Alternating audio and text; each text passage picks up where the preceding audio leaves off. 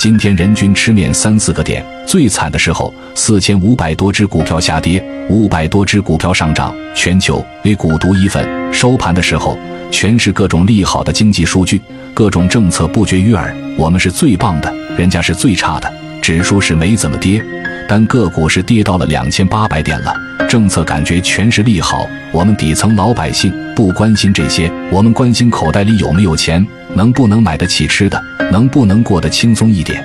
你说你五千只股票有这么多了，还发这么多新股上来，老上来融资，老上来吸血，能不能实实在在搞一些有利的措施呢？注入一点血液进来，你不注入一点血液也行。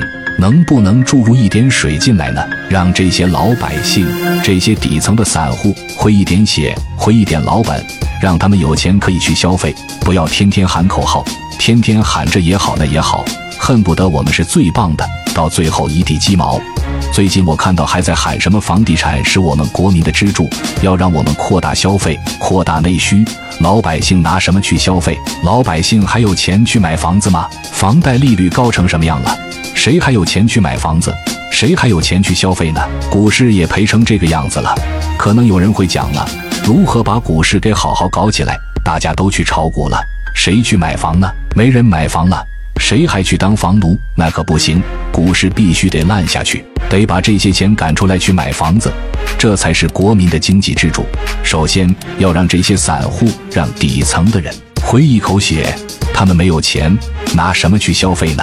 全是空话，讲大话有什么用？老百姓就业困难，不仅工资收入下滑，理财额外收入也在减少，还要负担高房价供养高房贷。哪里还有钱去消费？很多人都在压缩自己的消费，除了必需品，其他的能不买就不买。就算是要买，也是货比三家，恨不得一分钱掰成两半花，宁愿自己在家做饭，也不愿意去下馆子。我们到底压不压抑呢？所以说，切实的搞一些有利的措施吧，让底层的百姓，让底层的股民能够回一点血，把股市好好的搞一搞。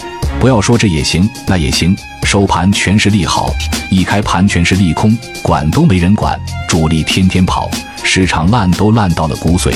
所以说，散户们的情绪能不失控吗？最后还是希望股市以后越来越好。